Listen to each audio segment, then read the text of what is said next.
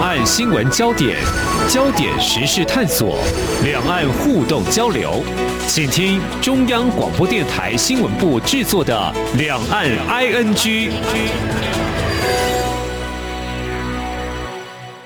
大家好，我是宛如。在这一集节目呢，我想先跟宛如上一个节目二十一点听台湾的听众朋友说，你要特别注意了，因为呢，大家所喜欢的老朋友，也就是小野老师回来了。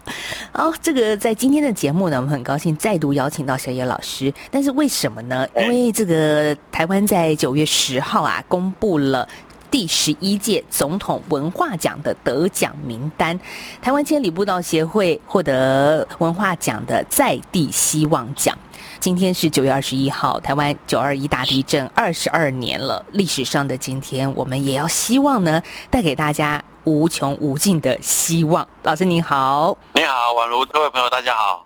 千里步道运动这个协会，它是创办于二零零六年四月二十三号，所以，哎，老师，我们先来谈一下，您当时为什么会创办这样子的一个协会呢？在一开始，大家会觉得，哎，很奇怪，对不对？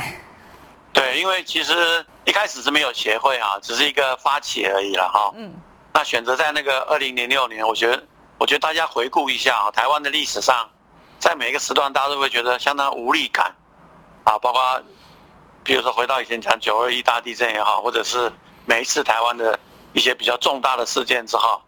那大家都会有一种无力感。二零零六年大概就是在这样一个气氛中，我记得当时是红三军上街头。哦。啊，哎，我现在讲个历史的背景。嗯。就是红三军上街头，二零零六。红三军就是倒扁嘛，因为阿扁涉及贪腐案件。那个那个，哎，对对对，我我现在讲的历史历史点就是，比如说啊，台湾终于政党轮替了，啊，大家觉得政党轮替，然后有人很高兴，有人很失望。但是轮替后，万一发生一些什么事情的时候，大家又很失望，啊，一种希望的幻灭。那我觉得那个时间点大概就在二零零六年的时候啊，朋友之间大家会聊一些说，那我们到底在台湾应该做什么呢？包括那时候我们纸风车决定啊下乡去表演给小朋友听，不管台湾发生什么事情，小朋友还是我们最后的希望。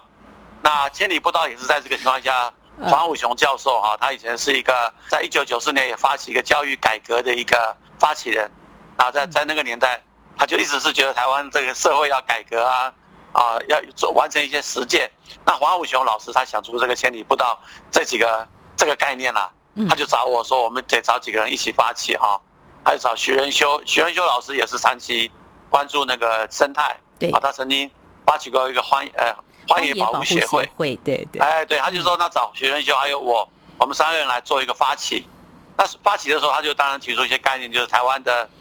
山林破坏哈、水土保持等等已经很严重了。先从生态的概念去发起啊，就是我们可不可以用一个千里步道这样一个看起来充满梦想的一个构想做起？那它的背后不是只是一个单纯的步道运动这样子吧？譬如说走路很健康啊，走进山林里面享受大自然，不是只不是只有这个，应该是说千里步道的目的是透过这个步道啊，包括一些古道啊，山林之间的古道的修复，还有步道的串联。最重要是串联起，把一些我遗忘的东西或者破碎的东西，把它缝合起来，就很像刚刚提到九二一大地震，嗯，那个整个被毁坏了以后，它要怎么样重建它？那步道其实更大的意义就是这个，就透过一个步道的串联以后，我们可以串联起山里面的部落啊，有很多部落或者很多社区啊，它可以社区营造文化等等，就是说它是一个整体的。大地的伦理，而不是只有一个生态保育的这么简单的概念。所以我特别去看那个台湾千里步道协会的官网啊，当中就说呢，致力于保护台湾山海风光与人文之美的公民行动。我觉得这公民行动这四个字就涵盖了老师刚刚所说的，它不仅仅只是要大家走入山林，而是要让你看见自己，重新唤起你对土地的了解和希望。对，公民行动它有个意义，就是由下而上，由民众自己发起。起一个东西哈，纯粹是民间的，就是说它不是政府的政策，是民间有一群人觉得这个事情很重要，就发起。然后发起后，如果这个事情大家不响应，它就很像丢在水沟里的石头就没了。那如果大家觉得很重要，那那个力量就渐渐汇集。所以其实当初在丢出来这个概念的时候，不知道外面的反应会如何，所以还没有成立协会，就试试看呼吁这个，然后开始。大家开始去寻找你认为千里步道应该是怎么样做，就就马上成立一个好像智智库沙龙这样子，就定时聚会。所以公民运动的特别的意义就是，你也不要先拘泥于你自己想出来的东西，说不定大家集众人的智慧哈，七嘴八舌开会会给你意见。所以我们这个运动有个最重要就是一个智库，就大家可以参与。那民间的力量是比你想象中大很多，就是因为之前有很多人走过嘛，生态保育也不是今天的事情，包括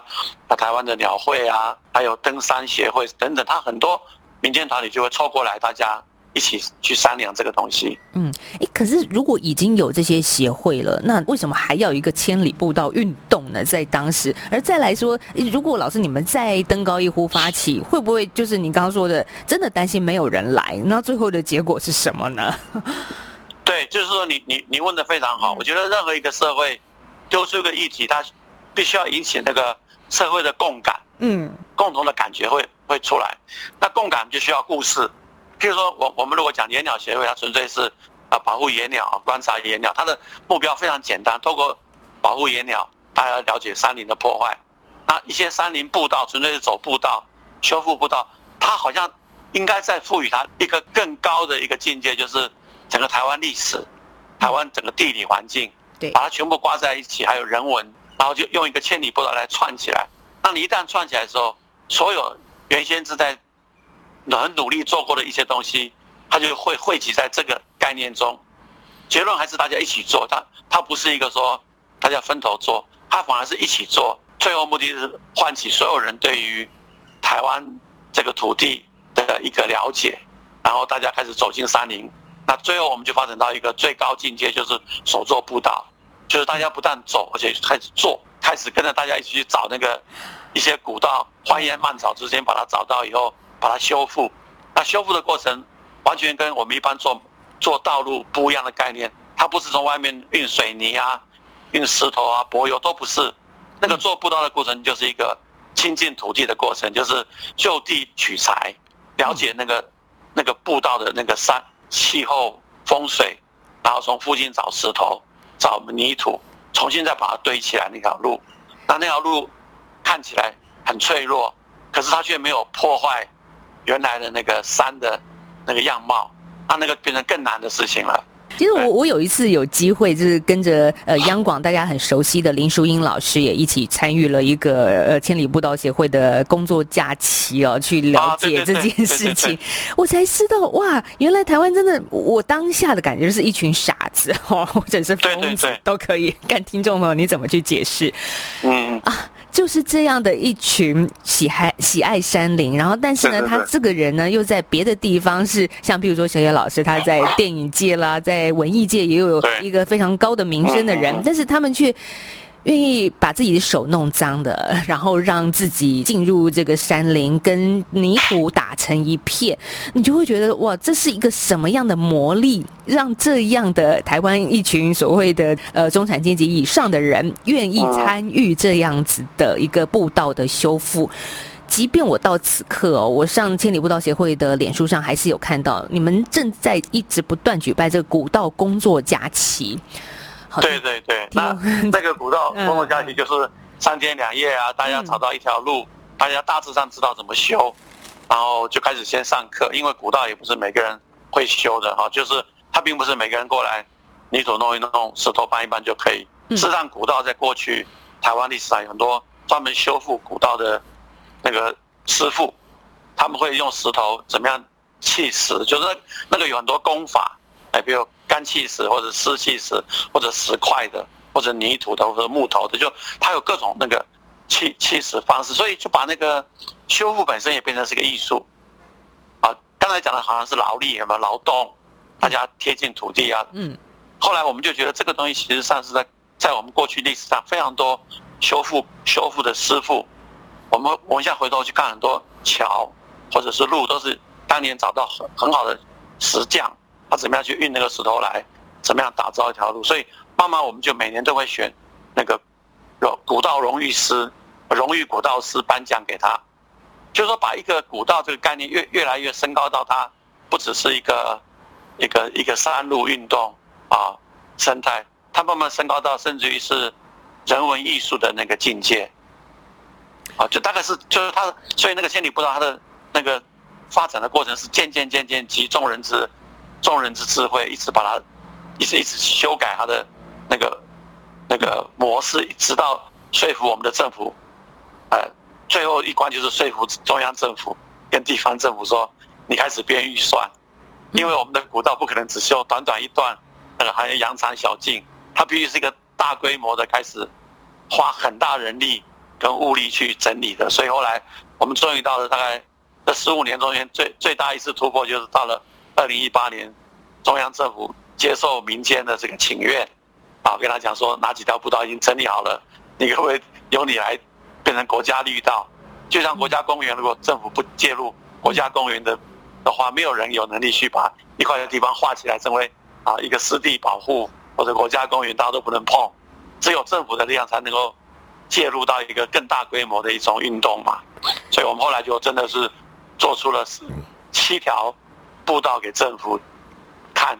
可不可以就由政府来接手做。后来在二零一八年就有三条，政府直接编的预算说这三条作为一个示范示范国家绿道，然后往下做这样子。那终于让整个千里步道不只是民间的力量，就是直接到了中央政府去找到，比如说呃。呃，农委会的林务局啊，他本来就是对台湾山林有有有要做的林务局，他负责其中一条，然后交通部负责其中一条，还有科委会负责一条，他就每年可以有计划的一点一点修复这样子，最后就会串联起一个很完整的那个国家绿道。听起来就是由下而上的推动的，我们刚刚说的公民行动，啊，对对对。可是您刚刚说到政府的介入啊，其实我我马上脑子出现的一个印象就是，政府通常就是发包 招标，然后呢让一些工程单位进入山林，但是呢我们也会看到说，哎，有些工程就很可惜，把山林变成水泥化。啊，对对对对，这件事情这就是关键嘛，对，没有错。其实政府也不全然是在山林里面。早期只做水泥，它其实这种做那个步道的概念早期有了，嗯，只是说断断续续，比如说修复玉山国家公园呐，啊，修复哪一段比较重视环保的土地，本来就会有这种工程能力，所以后来我们已经变成国家绿道的时候，它发包的方式就不是我们一般观念中的发包给一个啊铺水泥啊，就不是了，嗯，他就发包给一个更困难的一种生态工法。就像早期台湾没有千里步道之间，也有所谓的生态工法嘛。生态工法它就是一种啊，比如说河流的护鱼啊，啊怎么样？就是它有一些用生态的工法，它不要去破坏土地，它甚至于透过高架、高架桥、高架的木栈道啊，或者是用碎石子啊，然后那个让让让那个土地可以下雨的时候，嗯，那个水可以直接进到地下层，而不是流到两个水沟。对，像这种概念，其实在。在我们一般公法里是有的，只是说政府在发包的时候，你的你的发发包的时候，你就要求这个这这条路要怎么做，那来标这个工程的人，他必须要透过那个考验跟那个检验，他才能做。所以后来我们再所谓再去做这些绿道的时候，再找来的工法。就绝对是要这这一种，而不是我们原来最最讨厌的一种，就是水泥路一铺或者柏油路一铺，啊，或者水泥灯一架就把整个山林的那个光害啊，啊，整个破坏掉。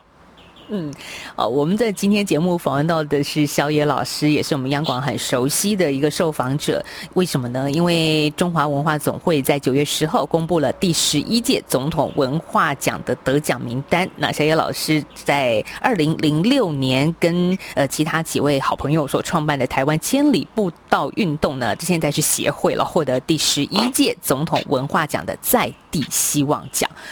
好，所以在地希望，我们特别希望在九二一这一天给大家更多更多的希望。毕竟九二一已经走过了二十二年，当然台湾的重建修复是很快速的，但是心理的重建修复，这是需要时间的。所以我们也希望通过今天的节目，给大家一些不一样看见台湾的角度。其实我我发现小小老师，你一直。好像当然第一个你是很会说故事的人，所以一直会带动着一种希望的氛围在台湾。那再来呢？一九九零年那一年，你也跟着一个叫傅昌峰导演拍了很多的影片，而且也出了一本书。其实我手边就有这个《呃寻找台湾的生命力》。这种都是一个时间的一个破口，就是一九九零年跟我们刚刚所说的二零零六年红山军事件。就是台湾人很需要在这个焦躁不安的社会情绪当中找到一个自己的自信跟自在，所以现在的台湾二零二一年，我当然我们今年是受到了疫情很大很大的影响，你看影响到我们，我现在我也是一直不断的在家工作，我就没有外出去采访，但是这个破口，我觉得另外我也看到肖老师，其实你看到的是另外一种希望，就是。虽然我们好像很很郁闷，可是希望是存在在台湾的。对，就是说我我们讲希望也好，嗯，光明也好，并不是一个盲目的盲目的信仰，倒不是，它是有点面对自己的历史跟真真相。譬如说，呃，台湾其实，在像马街医生来台湾传教哈，他就说台湾就是一个很热的阳光很强的呃湿湿气很重的一个岛屿哦。它所有生物在这边生长的非常的快速，可是毁灭的也很快。那你看到台湾的那个地理环境，它是一个台风很多的地方，你需要台风的雨，可是台风也会带来迫害。它又有地震，啊，台湾这个地质是从海底下慢慢震上来的，就越震越高，才浮出这个岛屿。那这个岛屿的历史长期都是原住民，到了几四百年间才开始被被被那个大航海时代带上来，所以。当你越了解这个台湾的历史跟它的地址啊地理的时候，你就更了解自己作为一个岛民哈，生活在这个岛上，你越了解它的地理跟历史的时候，你就越能够面对自己的那个存在的真相。那我觉得台湾就是在一次一次变动中哈，然后大家都觉得好像很绝望，像一九九九零，嗯，我你刚才讲那个年代，一九九零年代其实就是对，就是那个台湾本土化开始，然后大家社会开始纷争不断，然后。那个意识形态刚好对立，然后好像台湾陷入一片很很没有希望那样。哎，这时候有一群年轻人就占领占领那个中正纪念堂，叫野百合运动嘛，哈。嗯嗯。你只要回头看历史，当时的野百合运动的年轻人都是只有二十岁大学生，现在再看他们，他们已经四五十岁。你你如果用一个比较大历史的角度去看台湾的发展，你不会那么悲观，因为台湾经常是在一个好像看起来没什么希望了，啊，又开始有希望。所以你刚才提到那个寻找台湾生命力。其实是我在做完电影之后啊，工作八年之后回到家里面，觉得台湾社会好乱哦，然后就有人问我说：“你要不要做个纪录片啊？去寻找台湾生命力？”那我真的花了一整年的时间跑遍全台湾各地去看台湾的社会发生的事情啊。那时候真的有时候看起来好像地层下陷了，一片萧条，坟墓都被淹掉了，然后有些人去大陆变成台商，一切一切。好像要开始毁灭了，可是你在毁灭中又看到重生，到两千年啊，政坛轮替喽。有人觉得好高兴哦，有人觉得啊完了哇，台湾完了。有人就得忧郁症出走，有人觉得哇，台湾又重新开始。一切的一切会随着时间过去，看到其实你也不用过度的悲观，也不用过度的乐观。到了二零零六年，大家逃扁了，红三军又上街头，哇，又开始乱。所以为什么我会觉得说，那我们就做点自己想做的事吧？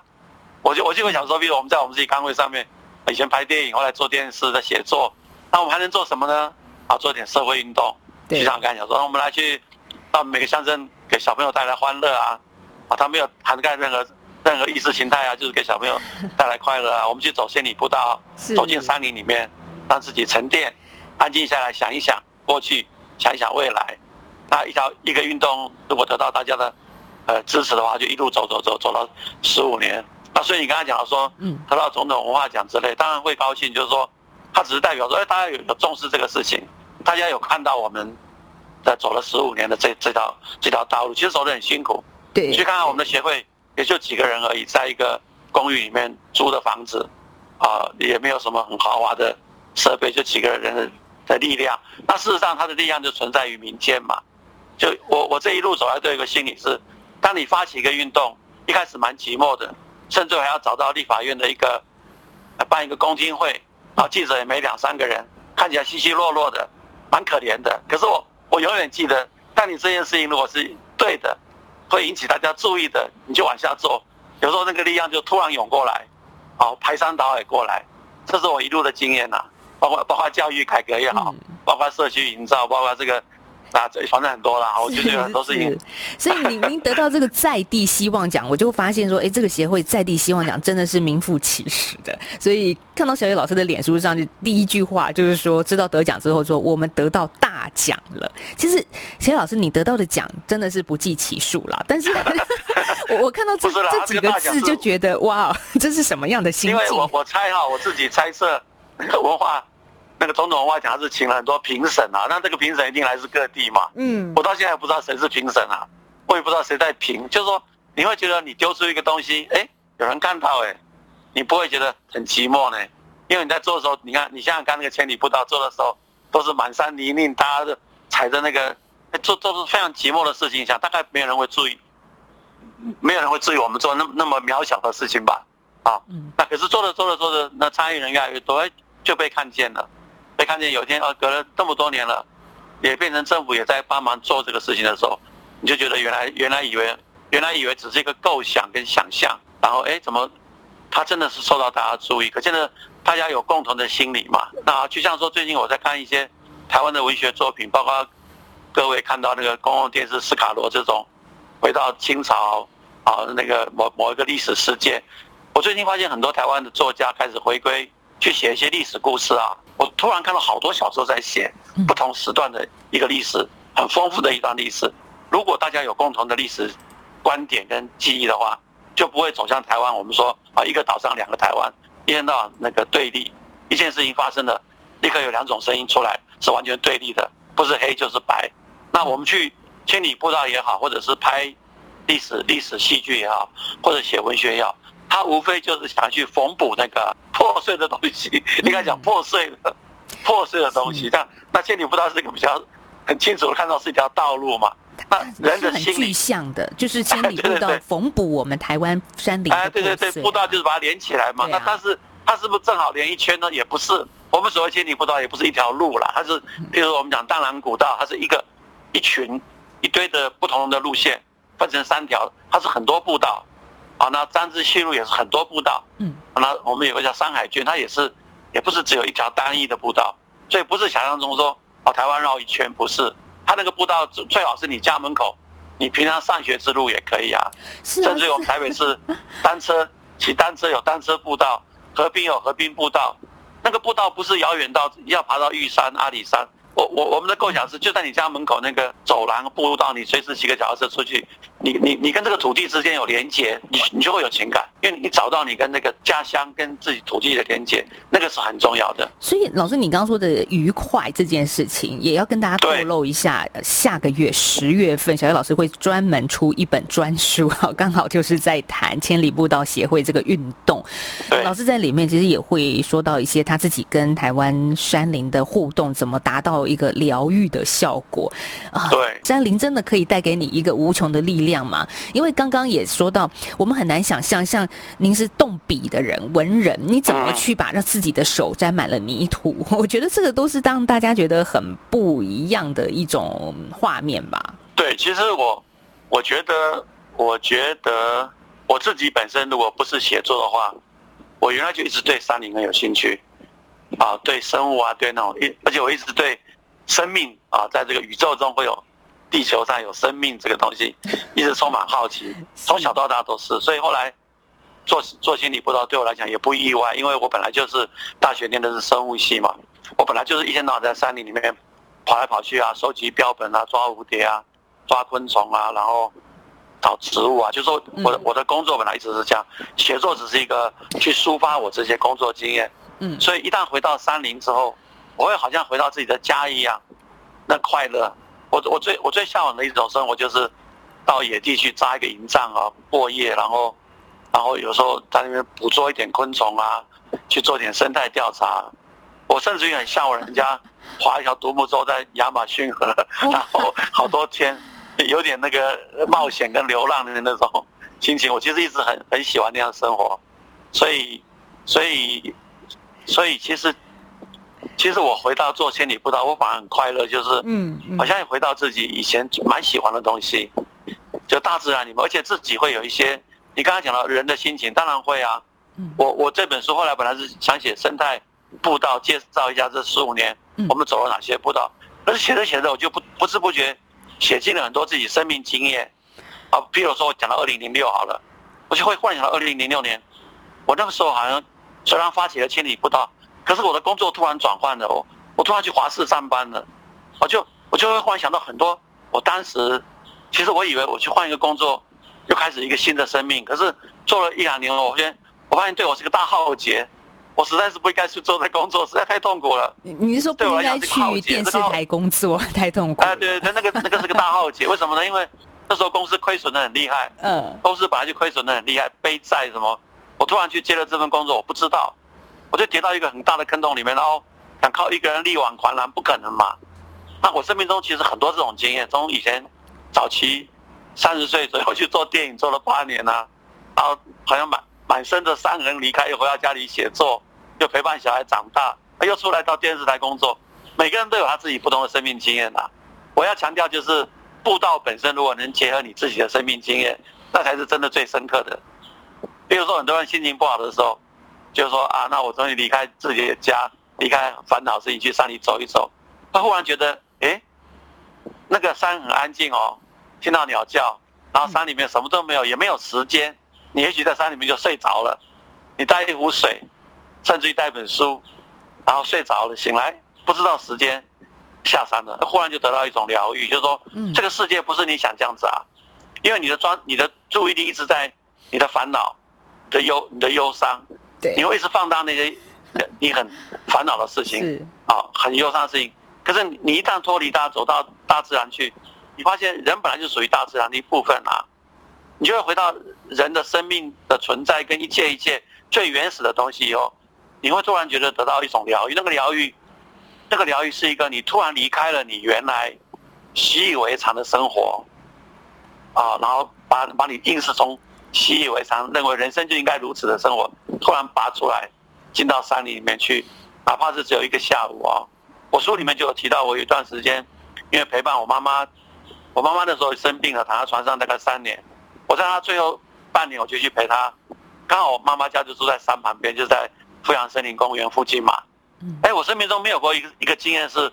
我怎么会忽然有段时间是陪着妈妈养病，然后她人生最后的半年是我我在陪她的，然后每每天就走到山里面去，到了春天啊，萤火虫就来了。嗯，那我觉得人人的生命中最感动的，有时候一瞬间，那个东西无可取代的。我推着妈妈走进那个呃那个，我也爬，妈妈也爬不了山了，就只能坐着轮椅走进山里面去。黑夜大概春天的三三四月之间。萤火虫出来了，哇，多美好！嗯，多美好！就是说我我的意思说，人的生命经验去结合那个山林之间的那个故事，就是我我下一本书想写的。我写了很多自己自己生命经验中一些走不下去的，很痛苦的，然后刚好就我有个千里步道运动带着我一次一次去走各种什么大南澳啊、阿里山呐，啊，一次一次去走，每次走回来都好像。脱胎换骨一样，就可以重新面对现实生活里面的一些苦难。我觉得每个人都是会遇到很多苦难，不是永远那么快乐的。所以希望真的我们要说的是无所不在。那接下来十月份，我们就今天没有办法聊太多小叶老师的新书，因为还没有正式的发布，所以跟大家只是先预告一下。但是很重要的是“千里之行，始于足下”这句话，台湾千里步道协会得了大奖哈！您可以想象，台湾一群默默在做事的人，做一些很不起眼事情的人，但是他们这次却得到了总统文化奖。其实我我觉得，呃，我下一本书我先透露一下书名哈，书名叫做书名叫做《走路回家》，不是说走路回家，就是走路一点，嗯，回家，就是走路的目的最后是回到家里。然后那个走路也不要把它想成是一个很伟大的登山呐、啊，就是一条上学之路，或者是一条你经常散步的路，那就对了。而且你起身去出发就最快，而不要一直想说哪一天我好好去走一条什么路。那路与路之间的最近的距离就是起身而走。起身起来就走，但是最近的路。今天的节目最后很有余韵的感觉，走路点回家。走路的目的是什么？我们当然就是要 回家。好，谢谢小野老师今天跟我们一起来共度中秋节，谢谢老师。好。好，中秋节愉快，大家快乐，谢谢大家。